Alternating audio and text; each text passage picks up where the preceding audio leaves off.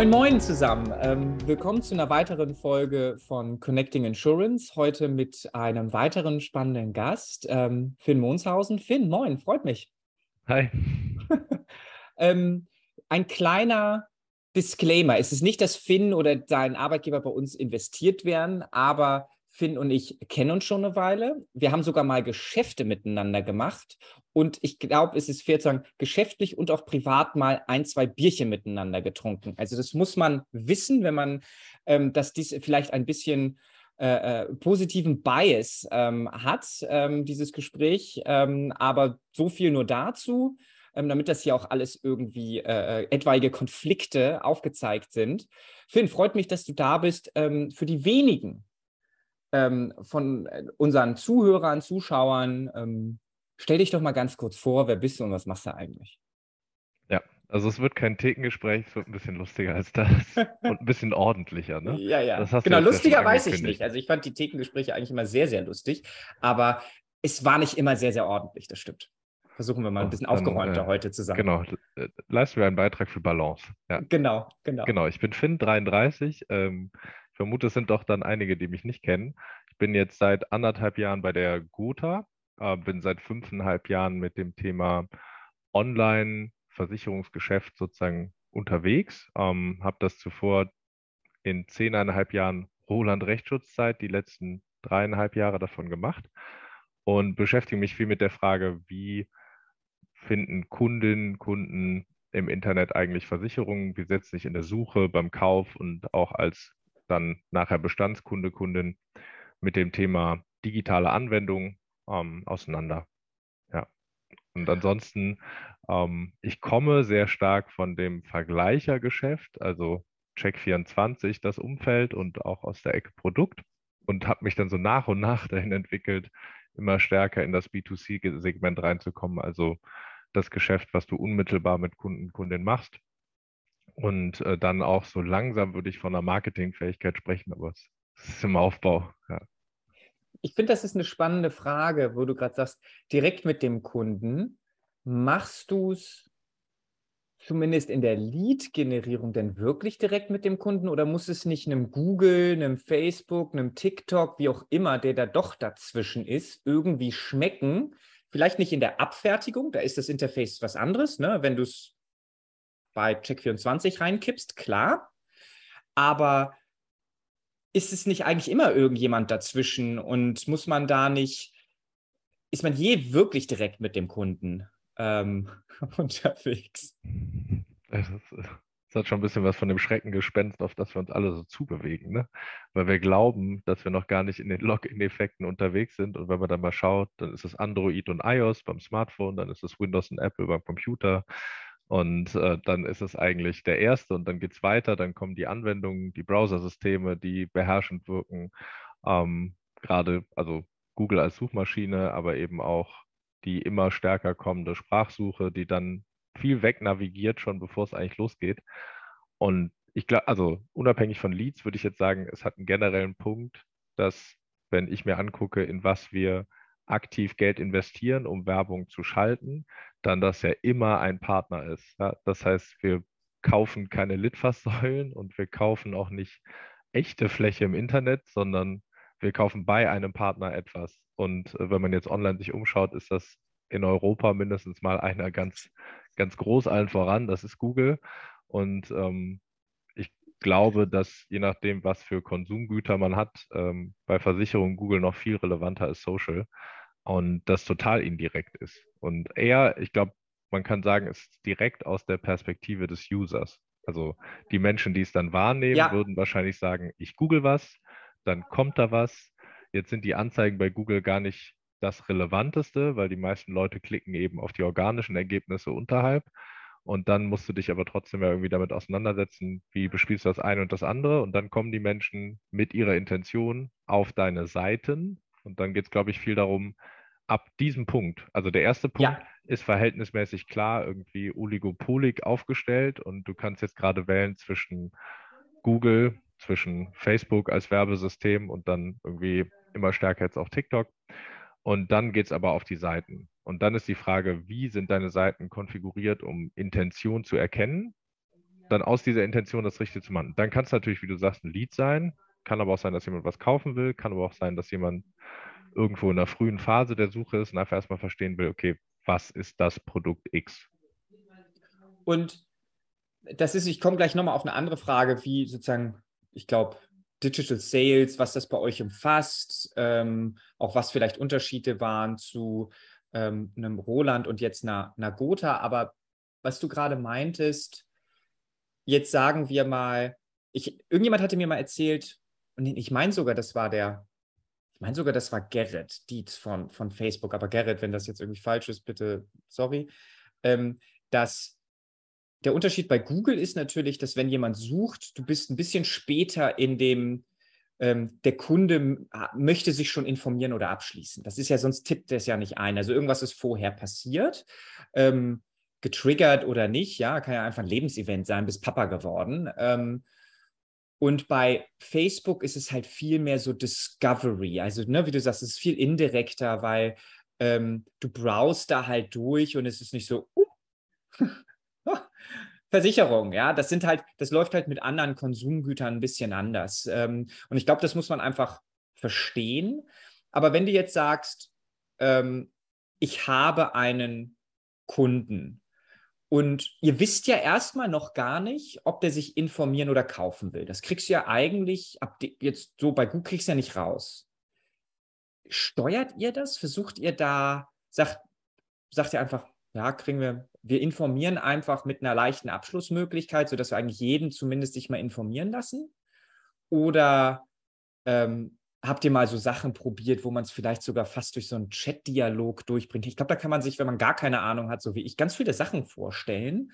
Wenn man dafür aber Ergebnisverantwortung hat, dann sind alle diese Ideen mehr oder weniger charmant, diese mal auszuprobieren.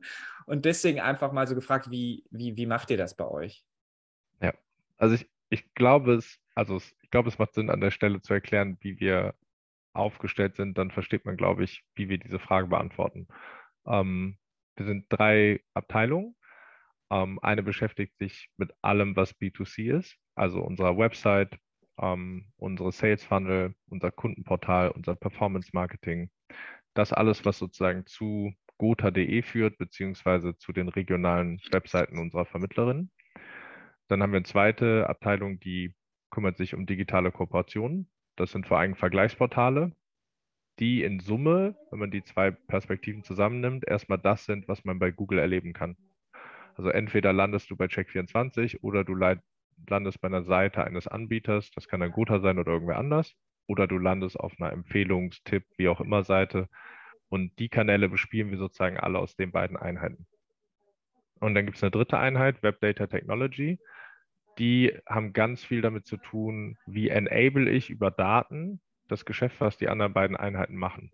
Also wie verstehe ich bei Vergleichsportalen, durch welche Logik Produkte, Tarife nach oben, nach unten kommen. Als ein Beispiel. Oder ich glaube, der ja auch arbeitstechnisch größere Teil, ähm, wie verhalten sich Menschen auf unseren Seiten und wie sind sie dorthin gekommen. Und dann geht es natürlich ganz viel um Intention und um die Erkennung von Intention. Und du kannst über Suchbegriffe, über das, was sozusagen eigentlich hingeführt hat zu diesem, ja, wenn man so will, zu diesem Einstieg auf deiner Webseite, kannst du extrem viel schon sehen. Ja, und ich glaube, ich würde jetzt mal sagen, ich bin jetzt gute anderthalb Jahre bei der Gotha. Die ersten sechs Monate haben wir das das sozusagen das Thema aufgebaut und vorbereitet, die Leute an Bord geholt und dann ein richtig gutes Team zusammengestellt. Und dann ab Oktober, also jetzt bald ein Jahr, äh, angefangen wirklich auch hart daran zu arbeiten, von da, wo die Gotha kam, äh, eine Veränderung einzuleiten. Und das kann man ganz praktisch mal sehen. Wir machen heute 65 Prozent unserer Umsätze über Smartphone. Letztes Jahr gleiche Zeit 35 Prozent.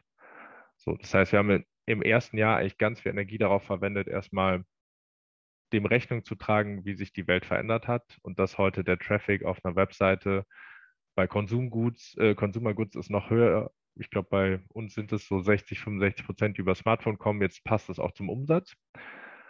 Und haben uns viel damit beschäftigt, okay, wie vereinfachen wir die Prozesse erstmal, so wie du gesagt hast, generisch ähm, für verschiedene Einstiege.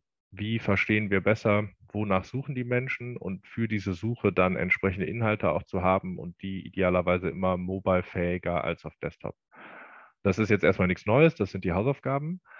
Und dann ist der zweite Teil, glaube ich, das wird vor allem in ja, 2023 bei uns jetzt losgehen, immer stärker auch zu schauen, okay, ähm, integrierte Suchfunktionalität mit Intelligenz auf der eigenen Seite, um Intention noch besser zu steuern und dann in zweiter Instanz auch individualisierten Content. Also das über dein Verhalten, über das, was wir über dich als User wissen, wir die Seite verändern. Das kann man am einfachsten verstehen anhand einer Startseite. Warum stehen da eigentlich die Inhalte im Vordergrund, die da stehen? Und technisch ist man mittlerweile schon unlängst in der Lage dazu, das alles zu individualisieren. Und diese Fähigkeit auch für uns als Gotha zu gewinnen, ist, glaube ich, einer der nächsten Schritte, um dann das, was du gesagt hast, sozusagen Intention besser nicht nur antizipieren zu können. Und das kann man durchaus bei Google gleichermaßen wie bei Facebook. Ähm, was aber natürlich stimmt, ist, wenn man in der, also kann man von sich selber mal ausgehen, äh, man ist in Social Media unterwegs und hat dann irgendwann eine Werbung, Anzeige mal gesehen was hat man davon möglicherweise schon mal gekauft? Und ähm, also bei mir ist das ziemlich viel Blödsinn. Also ganz viel, weiß ich nicht, ge gefühlt irgendwelche äh, Black Rolls oder andere Sachen oder irgendein Sportgadget, wo ich immer denke, ja, das brauche ich auf jeden Fall. Also mein Highland ist. Shake Weight. Kennst du Shake Weight? Oh, nee, was ist das? Das klingt auch so interessant.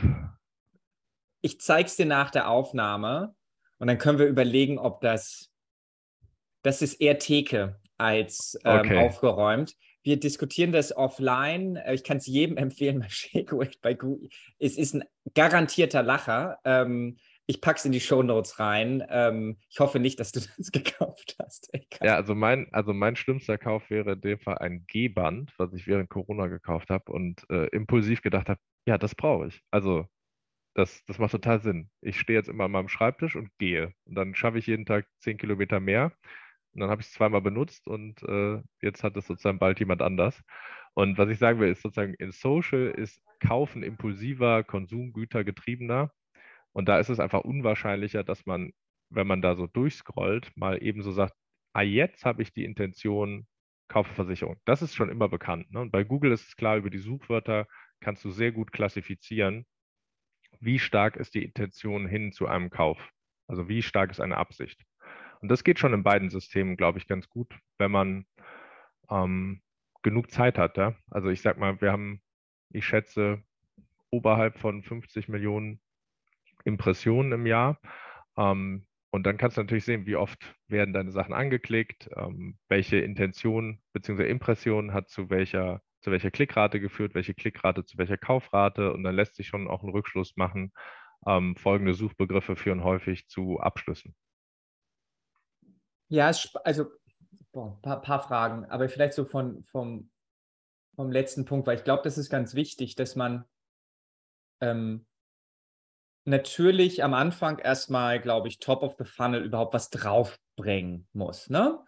Und ist es denn so, dass ihr wenn jetzt das dritte Team sozusagen unterstützt, guckt sich halt, am Ende ist es ja irgendwie klassischer Berater-Dreisatz, ne? Du guckst dir halt irgendwie die Hebel an, und du machst halt irgendwie 80-20, gehst dann darauf, das macht ja auch alles Sinn, ähm, dass man dann ähm, sagt, okay, wir haben jetzt ein paar Ideen, um die Conversion hier zu erhöhen und dann auch einen, ich glaube, so richtig wissen tut man es ja auch nicht, ähm, aber ab wann müsste sich so ein Investment eigentlich lohnen bei aktuellem oder zukünftigem ähm, Volumen?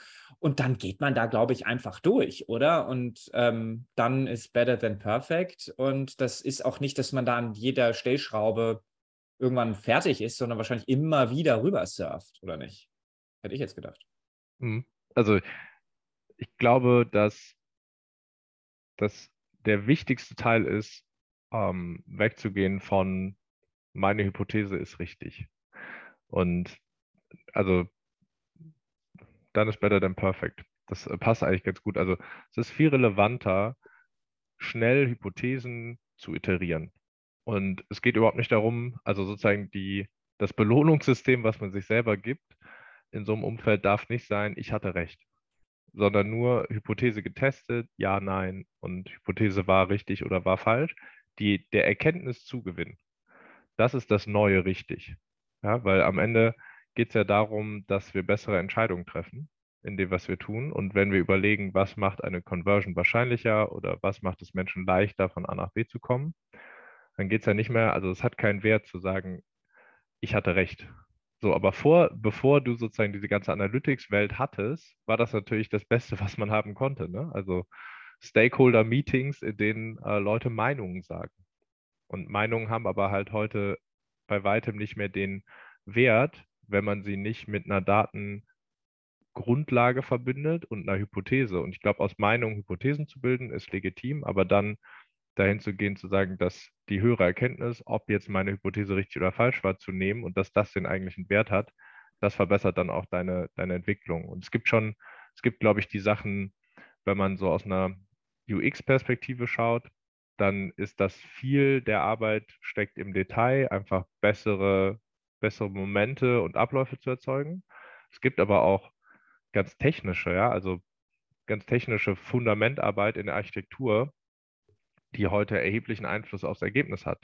Also wenn du jetzt mal, da gibt es von Amazon Zahlen zu, aber auch von anderen, wenn du jetzt mal überlegst, wie viele Schritte hat eine Suche oder ein Kauf oder ein Webseitenbesuch und durch wie viele Einzelseiten klickst du dich, dann ist halt zum Beispiel Ladezeit übertrieben wichtig. Weil jemand wird richtig sauer, gerade am Smartphone, wenn die zu lang ist. Und die Ladezeit ist deswegen auch eins der mittlerweile wichtigsten Kriterien bei Google, ob sie eine Webseite nach oben ranken oder nicht. Weil am Smartphone hat Ladezeit oft auch was nicht nur damit zu tun, wie schnell ist deine Seite, sondern wie viel Kilobyte, Megabyte lässt du das Smartphone des Users eigentlich laden? Und Google sagt halt, wenn man viel auf dem Handy laden muss, dann wird der User sauer, weil er hat ein begrenztes Datenvolumen. Das heißt, da spielen auf einmal Sachen eine Rolle, die haben gar nichts damit zu tun, was du siehst, sondern was technisch im Hintergrund passiert. Und ich glaube deswegen, ich habe ja von den drei Abteilungen gesprochen. Die erste arbeitet crossfunktional mit Tech, mit UX zusammen und die machen sich genau solche Gedanken. Also die fragen sich auch, brauchen wir Server-Side-Rendering? Ja. So, was heißt das? Das reduziert was heißt, eben die. Was heißt Server-Side-Rendering? Also das heißt, dass im Kern die ähm, Ladekapazität nicht mehr beim Client, also bei demjenigen, der das Handy in der Hand liegt, ähm, bleibt, sondern dass ein großer Teil des Ladens von Volumen auf der Serverseite passiert, also bei uns. So, das reduziert erstmal beim User die, ähm, die Lademenge. Das erhöht also die Google-Faktoren. Das verändert ähm, neben der Lademenge natürlich auch die Ladezeit einer Seite. Und das sind dann erstens Google-Faktoren und zweitens Conversion-Treiber, weil einfach Dinge schneller funktioniert. So, das ist aber ein komplett technisches Thema. Die Seite sieht erstmal vorne exakt gleich aus. Ja. da gibt es verschiedene Beispiele für, wo man halt, glaube ich, gut daran tut, wenn man in crossfunktionalen Teams ist, dass man genauso auf die technologische Architektur schaut, um Fortschritt zu erreichen, als auf die Designoberfläche, als auch auf das Produkt, was man dort integriert. Verstanden. Ähm, wenn ich würde nochmal auf das, auf das Thema, was du sagst, ähm, Individualisierung der, der Seiten. Also es würde bedeuten, ich suche nicht irgendwie Kfz, keine Ahnung. Also mal drei Beispiele. Kfz versichern, Kfz vergleichen, Lebensversicherung abschließen. Würde das dann in einer Konsequenz bedeuten, ich sage mal, Ausbaustufe, alles, dass da Kosten Nutzen zusammengehen, bei Kfz ab, abschließen, käme ich bei euch in einen Kfz-fokussierten Funnel und nicht so diesen schönen, kann irgendwie alles irgendwie sehen, ja, und äh, vielleicht am besten noch irgendwie durchgezwungen, das ist eine weitere Frage, gleich durchgezwungen, bitte äh, Beratungstermin mit äh, ähm, Herrn XY äh, äh, vereinbaren, sondern ich gehe auf das Thema Kfz. Bei Vergleichen würde es dann ja bedeuten zu sagen, baue ich dann einen Versicherer in meinem eigenen Portfolio einen kleinen Panel-Vergleich auf, wie das beispielsweise Amazon mit ihrem Marketplace gemacht hat? Oder sagen wir, nee, nee, nee, der, der hat ja eigentlich gar nichts zu suchen. Der wollte zwar vergleichen, geht bei uns aber nicht, weil geht ja nicht, ist ja dumm. Also Amazon immer genial, lass immer alles machen, so wie Amazon, außer wenn es irgendwie kurzfristig nicht attraktiv klingt, weil man würde ja was abgeben, genauso wie bei Amazon. Also es war ja auch völlig, war ja nicht undiskutiert und ich glaube, wenn da nicht so jemand wie der Bezos am Helm wäre, gäbe es auch ganz, ganz viele, also eine, einfach nur Manager, die ne, anders incentiviert sind. Das war nicht, dass die gesagt haben, warte mal, lass uns ja mal irgendwie drin nur unsere Marge abgeben an den Marketplace. Jetzt sagen alle, hey, wie genial und naja. Und das letzte wäre dann, ich gehe halt irgendwie in eine Lebensversicherung und vielleicht sagen wir sogar Lebensversicherung beraten und dann gehe ich halt direkt gar nicht in den Informationsthema, sondern würde direkt in so einen Beratungstermin lokal und ja, muss dann wahrscheinlich auch per Video irgendwie sein. So, so kann ich mir das ungefähr vorstellen, oder? Also im Zielzustand ja. Also im, im, im Ist würde, also ich würde jetzt aber sagen, im Ist, wenn du sagst, das eine ist äh, Kfz-Versicherung abschließen und das andere ist vergleichen, dann würde ich unterstellen, die dahinterliegende Intention ist in beiden Fällen höchstwahrscheinlich. Ich möchte, also ich bin in einer fortgeschrittenen Phase, wo ich, man würde jetzt sagen, Lower Funnel, also relativ nah dran an der Entscheidung, kaufe ich von A oder kaufe ich von B, dass die Intention in beiden Fällen schon vergleichbar wäre. So, der eine hat halt eine visuelle Intention zu sagen, ich möchte einen Überblick, ne? und der andere sagt, ich will es jetzt kaufen. Und jetzt kannst du dir natürlich überlegen, wenn du genug Individualisierung dir schon leisten kannst, weil du die technische Infrastruktur so gebaut hast, dass sie dich nicht viel Kraft kostet, dann kannst du natürlich sagen, dem einen schickst du auf eine, also Kfz abschließend, schickst du sozusagen auf eine Marketingseite, die sehr stark darauf jetzt runter reduziert, was sind die Vorteile, warum man das bei uns macht und da ist der Button und damit geht es jetzt in den Kaufprozess. Und den anderen könntest du, wenn wir jetzt unterstellen würden, um das Beispiel einfach zu führen, ähm, Kfz-Versicherung vergleichen, der ist vielleicht in der Intention noch eine Stufe weiter weg vom Kaufen. Den schickst du auf deine Produktseite, wo man deine vier, fünf oder drei Tarife nebeneinander sieht. Dann kann er zwar nicht Versicherungen vergleichen, aber zumindest mal deine Tarife und es kommt einigermaßen nah an seine Intention dran. Aber warum nicht den, wenn er doch vergleichen möchte, dann möchte, das weißt du selber, Mhm. Wenn ich vergleiche, möchte ich nicht eure drei Produkte vergleichen. Exakt, die Frage ist, also das, die Conversion entscheidet, ne? Das ist ja permanenter Cäsar. Also Auch wenn ich jetzt. Fair, fair. Also wenn jetzt, wenn jetzt jemand trotzdem dann sagt, er kommt auf unsere Produktseite, sieht drei Tarife und fängt dann an zu kaufen, dann ist es halt trotzdem richtig, auch wenn die Intention nur naheliegend war. Wenn jetzt ja. aber jedes Mal, wenn derjenige auf meine Produktseite kommt, die ich beworben habe mit einer Tariftabelle, jedes Mal aussteigt und sagt, nö, das wollte ich ja gar nicht und geht zurück zu Google, dann höre ich natürlich auch auf, das zu bewerben. Und bei dem, also so würde ich es gehen. Und dann kann man natürlich, du, du, hast ja eigentlich die höher liegende Frage gestellt nach dem Geschäftsmodell.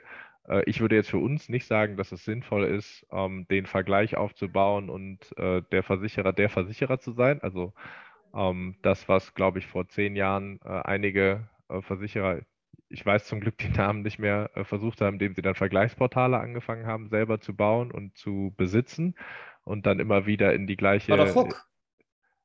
Oder hm. mit. Ich habe jetzt eher an.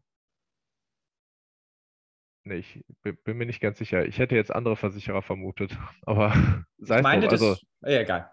Ich, ich glaube, es gab mehrere und auch verschiedene Vergleichsportale und dann sind die irgendwann alle ähm, zusammengeklappt. Und äh, das auch zu Recht, weil die Intention halt des Eigentümers in dem Fall gegen die des Users gesprochen hat, weil es natürlich dann als Versicherer Sinn macht, seine Ergebnisse auch in einer objektiven Darstellung hochzulegen.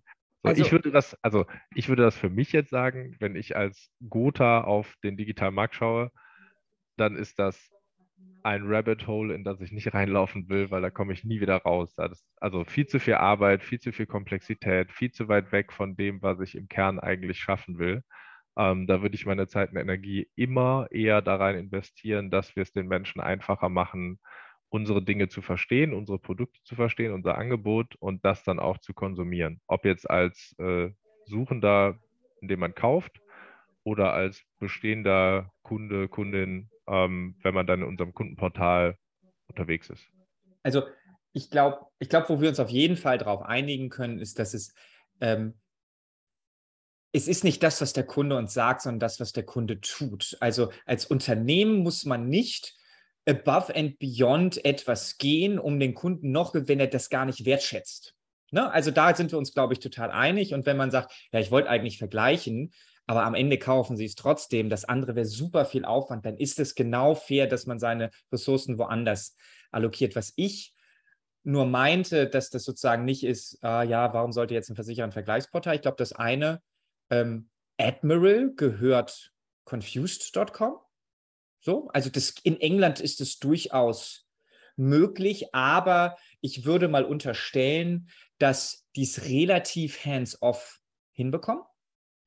Ähnlich, also keine Ahnung, mit allen Konflikten, also ich habe jetzt auch keine Ahnung, wie bei der DVAG da die Generali ihre Produkte irgendwie hoch. Ja, so kann ich mir auch vorstellen, dass da durch eine, wobei das muss auch gar nicht irgendwie Fakelaki, ja, oder Vetternwirtschaft sein, sondern das hatte der ähm, Uwe Schumacher von Domkura, die ja zu MLP gehören, in einem Podcast neulich ganz gut gesagt hat, einfach gesagt, naja, man arbeitet halt viel häufiger zusammen. Also auch das darf man nicht unterschätzen. Es ist ja nicht alles irgendwie, ähm, da hatten wir vorher, vorhin mal drüber gesprochen, war, wenn man sich, ich meinte halt so, ich habe mich so gefragt, warum mein Vater immer die gleichen Partner und Dienstleister nutzt. Und ich dachte, das sind doch nicht irgendwie die besten. Naja, weil es Komplexität reduziert, weil es Vertrauen schafft, weil du halt eben nicht alles in der Excel-Tabelle ex ante und in Verträgen klären kannst, sondern du gehst eine Strecke zusammen. Und da ist halt Vertrauen, wie man auch damit umgeht, wenn ähm, the proverbial shit hit the fan passiert, wie man da miteinander umgeht. Ähm, von daher weiß ich gar nicht, ob das immer ähm, der Riesenkonflikt sein muss, je nachdem, wie man es aufbaut. Was ich meinte, war was anderes. Was ich meinte, ist, und auch nochmal zu, es muss in, dein, in deinen Maßnahmenkatalog oben äh, hochkommen, sonst machst du es halt nicht, äh, weil du Opportunitätskosten managen musst. Das war, falls ich Leute gewinne, die vergleichen und falls ich merke, dass ich diesen Traffic irgendwie mitbekomme und nicht sozusagen ganz abschalten kann oder sollte, wenn ich einfach nicht auf diese Keywords adde, sich dann zu überlegen, der Engländer nennt das Leckage, dass ich die Leakage versuche noch zu monetarisieren. Entweder indem ich einen Lead zurück zu Check24 spiele, als Beispiel, den aber mir monetarisieren lasse, oder jetzt nicht einen klassischen Vergleich, weil dann wäre der auch gar nicht auf euch gekommen, dann wäre er ja auf Check24 gegangen, sondern gegebenenfalls einen so ein Panel, ähm, wie das ein guter Makler macht. Also, oder auch wie es ein, ein Clark gibt mir ja auch immer nur drei. Und dass du das so unter befreundeten Unternehmen machst. Ja, und dass du dir, also das kann, so, aber das wollte ich nur sagen. Es muss, halt, ne, es muss halt alles sein, äh, es muss alles immer gegen die Opportunitätskosten gebenchmarkt werden. Ich glaube, da sind wir uns einig. Ähm, und ähm, Punkt, genau. Man, man kann eigentlich, du hast ja, also du hast ja gerade das Beispiel von deinem Papa gebracht. Ja. Und das Papa-Beispiel mit, warum nimmt er die Dienstleister seit Jahren die gleichen? Weil er das sind dann auch Partner im Übrigen. Also der würde die gar nicht als Dienstleister, das ist so ein, das hat er gar nicht. Genau. Ich glaube, ich, ich glaub, das hat er, das waren es natürlich, aber das, das hat er so nie benannt. Also so, ich wüsste, müsste mich jetzt echt überlegen, ob er das mal gesagt hat, das Wort. Und dann sind es Partner und eigentlich beschreibst du perfekt äh, den Grund, warum Ausschließlichkeiten funktionieren. Ja, weil was macht eine Ausschließlichkeit? Ähm, auch unsere eigene, die ist in dem Fall dann Partner des Kunden. Und natürlich kann der nicht alle Versicherungsprodukte von allen Versicherern in Deutschland anbieten, aber er nimmt halt eine ganze Menge Komplexität aus dem Thema Versicherung, indem die Person einfach sagen kann, ich habe meinen Vermittler, meine Vermittlerin von der XY, idealerweise von der Gotha. Und dann weiß ich zwar, dass der nicht alle Versicherungen äh, der Welt im Laden hat, aber ich weiß, dass von dem Angebot, was er hat, mir das empfiehlt und das mit mir macht, was er in meiner Situation für richtig hält. Und diese Komplexitätsreduktion, die sozusagen dein Papa geschäftlich macht, machen Menschen halt auch im Alltag und so funktionieren Ausschließlichkeiten. Und natürlich kann man, äh, um auf deine Frage nochmal zurückzukommen, natürlich kann man auch, wenn man, also Konsortium ist ne, oder andere Situationen, dann entweder mit äh, unternehmerisch verbundenen Unternehmen oder so, kann man sich sicherlich ein Modell ausdenken, wie man da hinkommt, dann drei oder vier Versicherer anzubieten und eine Vergleichssituation zu erschaffen, um stärker an der Intention des eigentlich Suchenden zu sein. So, ich würde sagen, don't do it. Ja. ja. Und sondern mach's richtig. Ähm, es ist ganz häufig so, dass wir, also nicht nur Versicherer, ich glaube, das kann man weit spannen über Konzerne, die haben so starke Annahmen dazu, was Menschen eigentlich von ihnen in der Zukunft erwarten. Und das wird ganz anders. Und das wird viel mehr als das. Und immer äh, weiter als das Kerngeschäft. Und am Ende muss man sagen, ist es ganz schön ernüchternd, wenn man sich anschaut, was dann dabei rauskommt. Und nicht nur, weil das, also nicht, weil die Intention möglicherweise nicht besteht. Also gibt ja auch gute Beispiele. Du hast Hook eben gesagt, schau die Autowelt an. also Klar. der Zukauf von Pitstop im nächsten Schritt, der, äh, Gebrauchtwagenmarkt, also die machen das ja par excellence für dieses Vertical, in dem sie unterwegs sind. Ähm, kann man schon sagen, das gibt es, aber es gibt es selten erfolgreich umgesetzt. Und ich würde sagen, wenn man erstmal sein Kerngeschäft wirklich beherrscht und ähm, da gut unterwegs ist, dann kann man das Stück für Stück erweitern. Ähm, aber sich zu verzetteln ist, also da gibt es so bei den Stoikern, gibt es sowas, dass sie sagen, dass eigentlich die höhere Wahrscheinlichkeit zu Zufriedenheit und Glück im Leben ist nicht die Upsides, sich darauf zu fokussieren, sondern seine Risiken im Blick zu haben und die zu umschiffen und zu minimieren. Ja, und sich zu verzetteln, halte ich für jetzt aus den viereinhalb, fünf Jahren, die ich in Online unterwegs bin und auch äh, mit Partnern und Wettbewerbern und das sehe, sich zu verzetteln, halte ich für das größte Risiko. Also das ist, das ist total fair, weil ich meine, ist ja, ist ja psychologisch belegt, dass ähm, Verlust größer ein, Verlust bei gleichem absoluten Effekt viel, viel größer wirkt als Gewinn. Also, ne, keine Ahnung, äh, wie heißt es hier? Thinking Fast and Slow, Predictably Rational. Gibt sehr schöne, hier Kahnemann und keine Ahnung, wie der andere heißt. Ähm, Gibt es coole Bücher ähm, dazu, die einem so ein bisschen so seine eigenen Biases irgendwie ähm, vorhalten. Und ich glaube, das Wichtige ist, gar nicht versuchen, irgendwie, also sich das äh, gar nicht versuchen, dagegen anzugehen, sondern ähm, die Sachen halt einfach zu machen und dann gibt es immer noch Unsicherheit.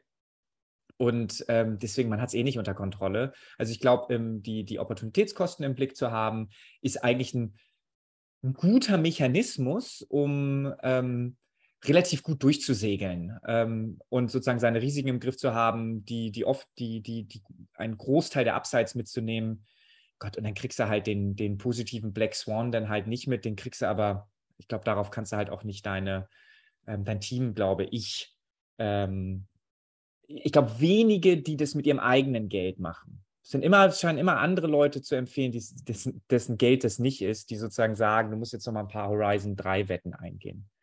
Ähm, ich würde vielleicht noch einmal, weiter, du hast gesagt, ihr macht B2C, Portale, Partnerships, Web Analytics. Was sind aus deiner Sicht so drei Low-Hanging Fruits? Also in jedem Bereich so drei Maßnahmen, die, wo du sagst, da mal reinschauen. Ähm, und das kann sein, das machen, vielleicht irgendwelche Tools, die du empfiehlst, die jemand, der jetzt dafür verantwortlich irgendwie mitnehmen kann, ohne dass ihr da jetzt irgendwelche Wettbewerbsgeheimnisse verratet. Die natürlich auch, aber verstehe ich auch, wenn du das nicht machen möchtest. Doch, also äh, ich glaube, ich ich kann mal sagen, was ich machen würde. Das hat keinen Anspruch auf Vollständigkeit und kommt ja immer, also ehrlicherweise auch ein bisschen auf die Situation an. Und deswegen bin ich da auch relativ sorglos, weil im Zweifel ist es ja so, dass bei jedem Unternehmen andere Probleme, andere Prioritäten zur Folge haben. Und was ich jetzt sagen würde, ist, ähm, also wenn man das erste Thema nimmt und sagt, irgendwie alles, was äh, B2C ist, Direct to Consumer, ähm, dann geht es vor allem darum, Mobile-Fähigkeit maximieren. Ja, also ähm, jetzt nicht die genaue Zahl sagen, aber mindestens mal die ungefähre. Äh, wir haben Architektur investiert, wir haben in Sales Funnel investiert und haben uns ganz stark darauf konzentriert, dass es eben mobile-fähig wird. So, was kann man dafür machen? Einfach alles, was man tut, vom Handy aus denken und testen. Klassiker noch vor zwei, drei Jahren, vielleicht gibt es das jetzt auch noch bei dem einen oder anderen, ist, wir testen alles am Desktop und dann verschieben sich Elemente beim Mobile. Es geht halt nicht, sondern mein Anspruch Tooltips ist, ist ein Traum. Tooltips, Tooltips. auch super, Traum. Ja, fliegen dann da halb durch den Bildschirm. Also die einfachste Sache, die man machen kann, ist alles mobile denken, alles mobile bauen und nicht der Annahme verfallen, zu denken, ja, auf mobile kaufen weniger Leute, es wäre ein Suchmedium. Totaler Quatsch, ja. Also bei einem neuen Sales Funnel, den wir machen, kaufen 80 Prozent plus übers Handy. So. Also das kann ich jetzt einfach mal sagen, das ist, das ist auf jeden Fall ein ganz wichtiges To-Do für B2C. Das zweite ist, wer Technik nicht würdigt, der wird verlieren. Also Architektur, technische Schulden. Ähm, ich habe vorhin haben wir Server-Side-Rendering angesprochen, gibt aber auch ganz viele andere Sachen. Eine Komponenten-Library, zu sagen, wir bauen Elemente, die wiederholend auf der Seite eingesetzt werden, die möglicherweise mit geringeren Ladezeiten einfacher auch zu pflegen sind, Pflegeaufwand zu reduzieren. Ja? Also die ganze Seite auch in Architektur zu investieren, sagen, mehr auf Standards gehen und weniger auf für die einzelne Situation das Richtige zu gehen. Das hat einen enormen Wert, weil eine Webseite hat Komplexität, Dinge kommen häufig vor. Ein Sales Funnel hast du 10, 20, 30 Mal, eine Produktseite hast du 40, 50, 100 Mal und so geht das weiter. Das heißt, Baukomponenten und seid ihr dessen bewusst, dass es wichtiger ist, über den Standard der Komponenten Geschwindigkeit zu bekommen, statt zu sagen, in der einzelnen Produktseite X wäre es jetzt schlauer, das zu tun oder das. Riesenthema, weil deine, deine Setup- und Rüstkosten für Umbau sich drastisch reduzieren. So, und deswegen würde ich sagen, technische Schulden, Standards, Architektur, würdigt das, ähm, gibt den Techies sozusagen nicht nur Raum dafür, sondern gibt da richtig Gas, das auch mit zu unterstützen. In crossfunktionalen Teams ergibt sich das ehrlicherweise ein bisschen auch von selber. Eine, eine Frage da, ähm, das ist so dieses Thema Flexibilität und es ist so, hast du aus deiner Erfahrung jetzt so ein paar Faustregeln, wo man sagt, wenn wir Flexibilität meinen, ähm, zu sagen, welche laufenden Eingriffe habt ihr eigentlich gemacht? Also worauf ich, wie häufig passt das an? Ist das auf dem Tarif? Ist es auf den Deckungskonzepten? Ist es auf der Anzahl Fragen, wie die Fragen aufgebaut sind? Sind es Farben? Ist es, sind das Informationen? Ist es Reihenfolge? Also es gibt ja wahrscheinlich, wenn man sich so überlegt, ganz, ganz viele Sachen, die man irgendwie so macht. Hast du da so ein paar, wo du sagst, da greift man, wenn ihr das denkt, überlegt es euch, weil es ist ja am Ende wie eine Excel-Tapete hin. Ich, ich, bin, ich bin ja ein einfacher Typ. Ich denke so, Excel-Tapete hinrotzen oder ein Modell bauen. Und da ist, da ist halt eine Frage, wie, welche, wie häufig greife ich da ein? Weil Excel-Tapete hinrotzen ist total gut, wenn ich nicht mehr eingreife und es nicht wiederverwende. Ist viel, viel effektiver, als irgendein Modell zu bauen. Hast du so ein paar, an welchen Stellschrauben man das eigentlich macht? Weil ein Produkt und ein Funnel sind ja ganz, ganz viele Sachen und jeder hat da eine andere Vorstellung von. Ja, also, ähm, also was wir, glaube ich, zuerst gemacht haben, ist zu gucken, okay, was sind die relevantesten Schlüsselpositionen für bezahlte Werbung, also daher, wo auch die meisten Käufe kommen. Das sind die Produktseiten. Ähm, bei den Produktseiten sozusagen ein im CMS Komponentenstandards zu bilden, also im Content-Management-System und die äh, technisch so zu bauen, dass sie übertragbar sind das zweitwichtigste neben den Produktseiten, wenn man anfängt. Ja, am Ende wird alles wichtig, aber am Anfang ist es das, sind eben die Sales Funnel und darin die einzelnen Schritte, Zahlungsverkehr, Abfragen der persönlichen Daten. Das sind ja alles Standards. Ne? Und äh, da kann man, glaube ich, da kann man, glaube ich, viel schon mal richtig machen und dann mit Performance Marketing bzw. Werbung skalieren. So, das, mhm. das wäre das, wo ich immer anfangen würde. Und dann kommt man von da aus in den SEO-Teil, wo man dann in der Breite sich verbessern muss und ähm, dann da, glaube ich, längerfristig, aber auch nachhaltiger Effekte erzielen kann. Ähm, das wäre jetzt mal so die schnellste Priorität. Und okay. ähm, da geht es dann weniger um Farbgebung als äh, darum, dass Elemente einfach technisch gleich sind. Ja? Ein Knopf immer gleich aussieht, ist das eine, aber dass er auch technisch das gleiche ist, damit, wenn du den an einer Stelle änderst, der sich an vielen Stellen ändert, ganz banal, ne? Einfach Pflege. Pflege ist ein Riesenproblem. Also deine Quote zwischen dem, was du an der Firma veränderst und das, was du brauchst, um die Firma zu, also run the company versus change the company. Und das zu change immer weiter zu shiften, heißt vor allem auch eben in der Architektur, mal langsamer zu sein in dem Feature rausbringen oder sowas und stattdessen auf Infrastruktur und Standards zu setzen. Genau. Ja. Ähm, also drittes Thema für B2C ist ähm, in Performance, ähm, glaube ich, sich ein möglichst breites, nee, erstmal, es kommt ein bisschen auf die Größe des Versicherers an. Ne? Also entweder ein sehr spitzes Setup zu machen und zu sagen, wir gehen nur auf ähm, Kaufintention in den Produkten, wo wir wirklich bekannt für sind, wo wir einen nischigen Vorteil haben, oder äh, breit zu sein ähm, und dann früh die Leute in der Informationen-Suchphase zu bekommen und das aber dann auch schon über Lead-Formulare, sozusagen auch Upper Funnel Micro-Conversions, sogenannte, ähm, dann eben reinzuholen. Und das kann dann sein, ähm, Lead ausgefüllt, Anfrage gestellt, Chat benutzt, irgendwie sowas. Ne? Und ähm, entweder geht man den Weg und ist dann breiter, das ist günstiger, oder man setzt tiefer an, aber dann muss man auch wissen, okay, ich bin da besser als andere und andere wissen das auch, dann würde ich den Weg gehen. Ähm, das glaube ich, das ganze B2C-Thema. Äh, ich mache es bei den äh, anderen beiden ein bisschen kürzer, weil es eigentlich einfachere Antworten sind, finde ich. Ähm, bei Vergleichsportalen in dem Kontext Produkt, Produkt, Produkt. Ja, ganz häufig ist es so, dass es auch was damit zu tun hat, ähm, mit den Spartnern in Dialog zu kommen, welche Kriterien geben welche Punkte. Und das ist überhaupt nicht bekannt. Ja? Und das auch einfach im Dialog zu haben und sehr, sehr präsent bei den verschiedenen Sparten zu sein und zu sagen, das würde euch eigentlich Punkte geben und dann kommt häufig raus, ach, das haben wir eh rückversichert. Die Deckungssumme bringt dann 10 statt 2 Punkte. Wir können die einfach erhöhen, kostet uns gar nichts, weil es ist ähm, ein vergleichbares Risiko und das Ereignis tritt halt super selten ein. Und die Quick Wins zu nehmen, das zweite ist in den Entwicklungsprozessen, ähm, gerade wenn man wie wir ein hybrides Vertriebsmodell hat aus On- und Offline, also stationär und äh, digital, und dann ähm, sich einig zu werden mit der eigenen Ausschließlichkeit, wie suchen Menschen nach Versicherungen und wie können wir Produkte bauen, die gerade online so relevant sind, dass sie die entsprechenden Abstrahleffekte auch auf das stationäre Geschäft haben. Wenn man sich über die Hypothese einig ist, dann hat man ehrlicherweise, bei uns ist das der Fall, auch eine gemeinsame Perspektive aufs Produkt zwischen der Ausschließlichkeit und äh, dem, was du digital tust. Hast dann, du ein Beispiel?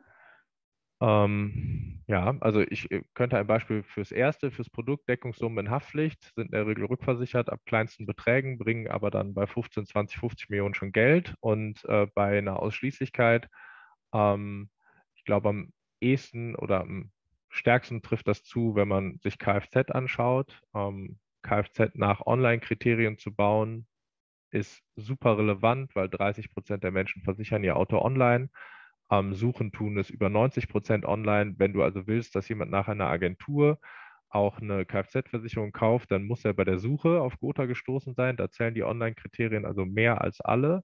Und ähm, bei den sozusagen starken Kaufintentionen aus Online heraus, die sich dann schon ergeben mit diesen 30 Prozent, die dort auch kaufen, ähm, den eigenen Abschluss auf der eigenen Seite ermöglichen mit Abstrahleffekten von Vergleichsportalen und so weiter, dann ist es so, wenn man Kfz also denkt als Produkt, dann muss online maßgebend sein, damit man überhaupt, wenn jemand von der Suche zum Kauf geht, überhaupt noch relevant ist. Ja, sonst diskutiert man nämlich einfach über eine sehr kleine Gruppe, über die Leute, die gar nicht online gesucht haben, sondern direkt einfach stationär irgendwo hingegangen sind. Und die Gruppe ist mittlerweile so klein, dass ähm, wenn man das ja, sich gegenseitig transparent macht, äh, dass sich für beide herausstellt, okay, wir wollen eigentlich das Gleiche. Ja, wir wollen bei Suche relevant sein, damit möglichst viele Menschen sich bei der Gotha versichern.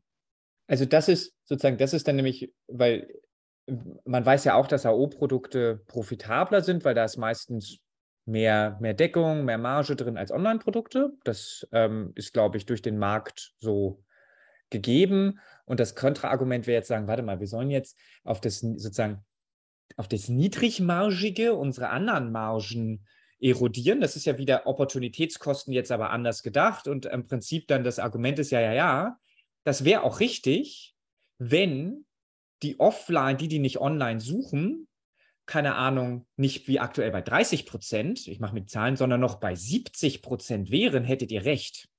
Aber da sich das dreht, ist, die, ist der Gesamtimpact halt höher, weil ihr habt mehr Abschlüsse, ihr erspart euch mehr Diskussionen, ähm, und ja, natürlich gibt es ein paar Kunden, die vielleicht auch ein aus Versicherersicht profitableres und damit vielleicht auch für den Vermittler profitableres Produkt abgeschlossen hätten, werden jetzt zwangsbeglückt. Aber in Summe ist es halt einfach besser, weil ein Großteil der Kunden mittlerweile irgendwie Roro oder wie die Kunden heißen, halt hybride Kunden online suchen und offline kaufen. Das ist sozusagen dann versucht die Versachlichung dieses Arguments oder dieses Streits. Also ehrlicherweise reden wir jetzt von Standardprodukten zu Tarifbeiträgen. Mhm. Und dahinter steht, wir verkaufen beispielsweise online den Tarifbeitrag. Also das, was im Buche steht sozusagen. Jetzt gibt es ja Bündelrabatte, gibt es Kombinationsrabatte. Das sind alles Rabattsysteme, die kannst du online nicht spielen. Das heißt, in der Realität, wenn wir jetzt mal bei Kfz bleiben, ist der. Über ein Vergleichsportal kannst du es nicht spielen. B2C könntest du spielen oder ist weil okay, die Suche die Frage also die Frage ist wie hast du die wie hast du dein Setup gebaut und wenn du sagst du willst mit Vergleichsportalen und deiner eigenen Webseite gleichzeitig spielen dann musst du paritätisch sein Okay, das, verstanden. Also das musst du aus einer User-Perspektive sein ähm, und das musst du sein, weil der Wettbewerb das anders gar nicht hergibt. Ja? Also mhm. ähm, das macht auf kurz oder lange auch kein Vergleichsportal mit. Sondern worum es mir jetzt geht, ist eigentlich der reale Preis ist stationär häufig günstiger. Und Ach das so. heißt, das heißt, die haben stationär hast du einen besseren Risikoselekt, weil die Leute natürlich eher angesprochen werden, eher mehr Verträge haben. Das spricht sozusagen für hohe Marge, aber du hast auch häufig durchschnittlich dann geringere Preise, wenn du online mit einem Tarifbeitrag die Kunden reinholst versus mit einem Rabattiersystem aus Kombinationsnachlässen im stationären. Und ich, ich sage es jetzt nicht ganz genau, aber ich kann sagen, dass wir gerade in Kfz einen erheblichen Unterschied zwischen dem realen Preis in der Ausschließlichkeit haben und dem, was wir online ähm, als Tarifbeitrag haben. Und den Tarifbeitrag trotzdem erfolgreich äh, an den Mann, an die Frau bringen, weil die eben Convenience nutzen, sagen, das kann ich am Smartphone machen, es geht schnell, es geht einfach und sind dann auch bereit, einen höheren Preis zu bezahlen. Das heißt, aus Marge würde ich gar nicht so stark argumentieren, weil du musst hinnehmen, die Produkte in der Bewertung nach online laufen zu lassen, heißt eben aber nicht gleichermaßen, dass die Produkte so günstig werden, wie sie vorher im Durchschnitt anderswo verkauft werden mit Rabatten. So, und das, das ist dann leichter durchzuhalten und zu schaffen, wenn deine Strategie einen stärkeren B2C-Ansatz hat. Also wenn du 90 Prozent deines Geschäftes über Vergleichsportale und Kooperationen machst, dann hast du natürlich ein Problem, weil dann wirst du das nicht durchhalten, weil der Markt ist zu transparent. Wenn die Ratio aber möglicherweise andersrum ist, dann kannst du das durchaus durchsetzen. Okay. Nee, Genau. Und ähm, ja. Dritter Punkt Vergleich? Dritter Punkt Vergleich. Ähm, ich glaube, sei genauso nah dran an der Sparte wie am Vertriebspartner und baue Technologie, wenn du kannst, die sich darauf ausrichten kann. Häufig geht es nicht darum, das günstigste oder beste Produkt im richtigen Moment zu haben, sondern für viele Partnerschaften ist es viel wichtiger, dass du schnell leichte Anpassungen vornehmen kannst. Also nimm mal aus unserer beider äh, Historie äh, verschiedene Kooperationen, die wir ähm, mit anderen auch noch im, im Dreiklang hatten, dann war ganz häufig vor allem die Frage, könnt ihr das auf diese Art und Weise? Habt ihr diese Schnittstelle? Könnt ihr das so und so machen? Das war viel wichtiger, als ist der Preispunkt exakt der, den wir brauchen oder die Inhalte exakt das, was wir brauchen. Weil Partnerschaft musst du überhaupt erstmal ermöglichen. Und das wäre mein dritter Punkt dafür. Ähm, das wäre auch gleich noch eine Frage, die gebe ich dann gerne mal in deine Richtung zurück. Beim Data-Thema ähm, also für gefährliches Halbwissen, aber ich höre äh, meinem Team auf jeden Fall äh, der Sache gut zu und hoffe, dass ich das äh, richtig erkläre. Serverseitiger Google Tag Manager, dickes Brett, wichtig. Ähm, Google Cloud Plattform, auch wichtig.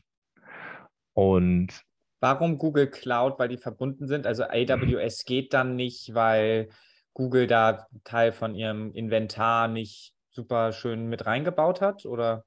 Also ich würde sagen, besseres Handling, aber auch besseres Tracking qualitativ. Und ähm, die Verbindung, also die Verbindung von beidem, ähm, Google Analytics 4, Google Cloud Plattform, serverseitigen Google Tag Manager, das wirkt miteinander und ermöglicht einfach sehr gute Analysefähigkeit, ähm, die sehr genau ist und die sehr viele Perspektiven zulässt und sehr viele Faktoren einbeziehen kann. Und deswegen würde ich dazu raten, kann man, muss jeder für sich entscheiden. Ne? Mhm. Aber beim Tracking-Thema generell ähm, vielleicht noch eine, eine Sache, die, die man, glaube ich, schnell und gut machen kann. Ähm, sich sehr intensiv damit auseinandersetzen, die Teams, die nachher deinen Sales Funnel bauen, deine Webseiten, dein Kundenportal und so weiter. Was müssen die alles wissen? Und im, also, dass wir Tracking als eigene Abteilung haben, also Webdata, das hat ja auch einen Grund. Ja? Das ist bei weitem nicht so, eine große, so eine große Einheit wie vielleicht das B2C-Team, aber es ist eben als Vertical super, super wichtig, weil da kommt die ganze Intelligenz für Entscheidungstheorie her. Und all das, was über die Hypothese hinausgeht, ähm, kommt eben aus diesen Data Layern, die wir aufbauen und die dann den Teams zur Verfügung stehen, um eben in Echtzeit jeden Tag Dinge zu sehen und zu entscheiden ja, was ich gern äh, im Zusammenhang dann mit Casco und der Frage, die ich eben beantwortet habe, zu Vergleichsportalen und äh, Kooperationen und den Wettbewerbsvorteilen nochmal äh, auch gern wissen würde, wäre, ähm, wie, sich, wie sich das jetzt eigentlich über die letzten ja, zweieinhalb Jahre, ich glaube gerade Corona hat ja sozusagen Digitalisierungsschub auch bei den Versicherungen ergeben. Ähm, das heißt, die bauen auf einmal Kompetenzen auf, die man vorher vielleicht in der Kooperation gelöst hat, die sie jetzt selber lösen und was das im Zweifel hat auch mit dir oder mit euch macht. Weil ich muss sagen, für meinen Teil, ich habe, also es hat sich echt viel auch nochmal verändert die letzten zwei, drei Jahre. Immer her, also immer stärker zu Data, immer stärker zu B2C.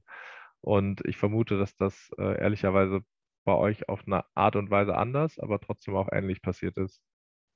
Ja, also ich glaube, also ich sag mal so, das Thema, was du jetzt bespielst, Vergleichsportale direkt, da, da ist, glaube ich, ein hoher Grad an Insourcing. Es ist aber aus Vertriebssicht auch total einfach, ähm, weil du wirfst Geld drauf und kriegst Traffic. So, das ist ja keine, so, ob der sich jetzt lohnt oder nicht. Das bedeutet, du hast einen relativ guten, also ich weiß auch gar nicht, ob da wie viel, ich glaube, du holst mal ein paar Fachexperten, du holst mal ein paar Tools, aber das ist ja kein komplexes System. Es mag vielleicht ein bisschen kompliziert sein, und du musst am Ende, also wenn ich mir das vorstelle, ich stelle es mir relativ einfach vor, du hast da deinen Funnel, du wirfst Geld drauf, musst da deine Opportunitätskosten und Egos irgendwie im Check halten und zusehen, dass du irgendwelche äh, äh, Leute entweder für dich gewinnst oder halt als Freelancer für dich einstellst, whatever. Ja, und dann musst du einfach durchexekutieren und das wird, wenn, wenn du da eine gewisse Geduld hast, ähm, dann kann das eigentlich gar nicht schiefgehen. Also einfach so, also du hast ganz viele andere, aber so vom, dass du jetzt so voll in die falsche Richtung läufst, weil du ja den, den Strom bekommst. Wenn du das sozusagen das Kooperationsgeschäft im nicht klassischen Vertrieb, also irgendwie mit einer Bank, mit einem Insurtech, da kannst du halt den Scope gar nicht definieren. Also du weißt es gar nicht, was wollen, also du kannst es, mittlerweile kannst du es schon einigermaßen, aber du weißt halt gar nicht genau, was die brauchen am Produkt, äh, an gewissen Themen, außer, also wenn du anfängst, das bedeutet der erste Schritt bei vielen, die unserer Kunden, und das merken wir halt auch, da geht es noch gar nicht um die technische Lösung. Die könnten wir denen sofort hinbauen. Die brauchen erstmal Vertriebspartner, weil das ist halt was völlig anderes, ob wir eine Telco, ja, nehmen wir eine Telco, ist ein Partner von dir, keine Ahnung. Wir wissen noch gar nicht, was die will. Will die, ähm, und wir sagen einfach nur mal ganz einfache Sachen, zu Hause und Handy. So, jetzt nehmen wir das Handy-Thema. Was haben die denn? Mit welchen kontextuellen Informationen? Wollen die irgendwelche kontextuellen Informationen? Einfach Handy versichern. Okay, klingt einfach, aber jetzt sagen die, nee, nee, nee, nicht Handy versichern, sondern Handy versichern mit einem Inkasso über den Partner. Hm, okay. Äh, was ist aber, wenn der vielleicht vorinkassiert, eine Rückstorne, keine Ahnung, du bist plötzlich in solchen Prozessen. Was ist aber, wenn der plötzlich sagt, ich will kontextuelle Informationen, habe aber weder so ein Ticket-Wallet, ja, von Miss Moneypenny oder wie auch immer, oder eine App drauf, sondern ich habe eigentlich nur das, ist der im Netz oder im Ausland. Also du weißt noch gar nicht die Trigger. Und je nachdem, was das für ein Trigger ist, bist du plötzlich in Autotelematik oder Reiseversicherung, wenn er ins Ausland geht. So, wie, das kannst du gar nicht. Also, das ist halt ein echt anderer Stack. Und beim Thema Home bist du vielleicht bei einer, keine Ahnung, völlig un einer Plain Vanilla Haushalt, Hausratversicherung. Du bist in irgendeinem sozusagen schon äh, äh, zum Scheitern verurteilten Smart Home Projekt, weil es halt keine Sau interessiert. Äh, und am Ende die Daten also äh, und lässt dir da vom Rückversicherer irgendwas aufschwatzen, die auch keine Ahnung haben, weil die halt auch noch nie einen Kunden gesehen haben, also einen echten Kunden. Also die sehen die Prämie irgendwie vom Erstversicherer.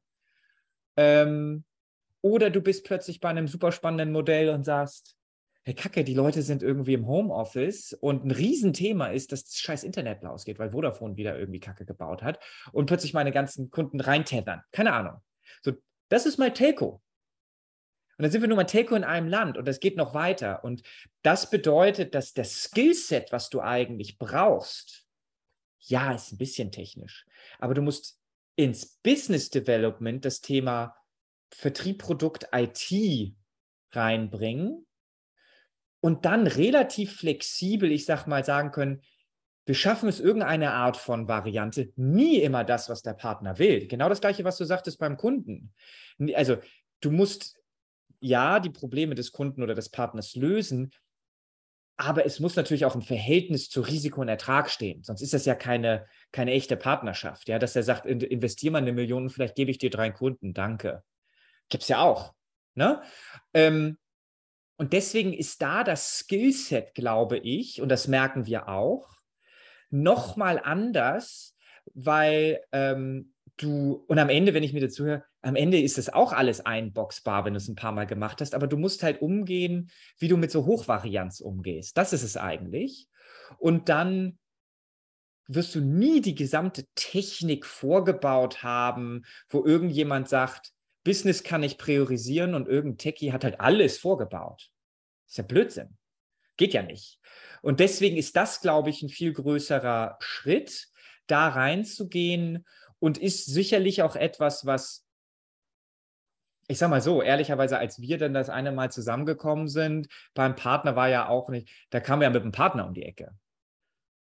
So, und das hat halt geholfen. Ja, ähm, und das muss ich auch mal dein, sollte man auch nicht vergessen, wie dann irgendwie so eine Partnerschaft zusammengestorben ist. Aber ähm, das ist, glaube ich, eher das, wo wir uns sehen, dass wir sagen, hey, schau, wenn du deine Partner hast, die Varianz niedrig ist, du, du jemanden bei dir hast, der jetzt optimieren möchte, wie ein Kunde im Self-Service. Also wir sind quasi eigentlich wie so eine Art eher so AO, du kommst uns, weil wir Komplexität reduzieren, weil wir relativ viel für dich organisieren, wir kriegen das mit der Technik, wir kriegen die anderen Sachen hin. Und da gibt es einen Vertrauensvorschuss ähm, oder den gibt es halt nicht, ja, aber ähm, bei den Partnern, die vertrauen uns halt, die mit uns zusammenarbeiten. Wenn du jetzt aber einen haben, der das schon alles besser weiß, Varianz im Griff hat und du wirklich nur noch deine Pipelines, dann bist du fast schon wieder im Insourcing-Modell. Ähm, aber ähm, ich glaube, das muss jeder für sich selber äh, äh, wissen. Aber das ist so eine, ähm, das ist so ein bisschen das, was, was ich sehe. Wobei, als ich dir gerade zugehört habe, das, was du jetzt meinst, ähm, B2C-Vergleich, Data Analytics, ähm, du hast viel mit ähm, Investitionen in Architektur, du hast viel in generische, also wiederverwertbare Themen du geht, alle gehen durch die gleichen Plattformen, alle haben die gleichen Produkte. Da sage ich mir, warte mal, okay, jetzt ist eine Magne Gotha groß genug sein, dass man es selber macht, dass sie sich da einen Stall von 60 Leuten halten und das dreht sich. Ist vielleicht ja gar nicht für jeden. Und ist das nicht schon fast etwas, wo man sagt, okay, das, das lohnt sich jetzt wieder zu extrahieren, weil eigentlich ist wieder viel Standard, gerade auf den Architekturinvestitionen. Und das muss man sich halt einfach, das ist ja das Schöne. Du gehst raus irgendwie und ich glaube, die Frage ist, wo ich mich viel umtumme, ist Dschungel. Wo du dich viel umtumst, ist, glaube ich, Dirt Road. Und so richtig Autobahn. Und wenn es auf die Autobahn geht, dann kannst du plötzlich reingehen und standardisierte Geschäftsmodelle drauf, draufbauen oder es versuchen, ähm, weil du ja immer noch ähm, dann den richtigen Zeitpunkt, weil wenn du es für dich schon mal gelöst hast, die wenigsten von uns gehen ja zurück und sagen, lass mal alle Probleme, die wir nicht mehr haben, nochmal aufmachen, um nochmal drei Prozent besser. Und dann kann auch der Zug einfach abgefahren sein, weil es nicht zu viele, die gleichzeitig sozusagen aus der Dirt Road auf die Autobahn gehen, dass du dir ein Geschäftsmodell als, Dritt, Dritt, als Dienstleister aufbauen konntest. So irgendwie.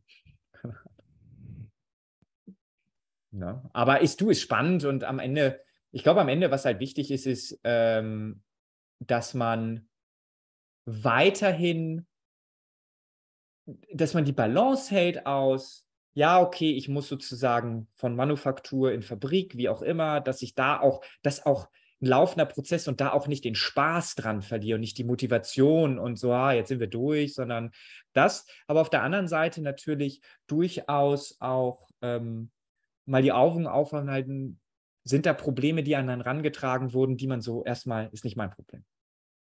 Ist nicht mein Problem.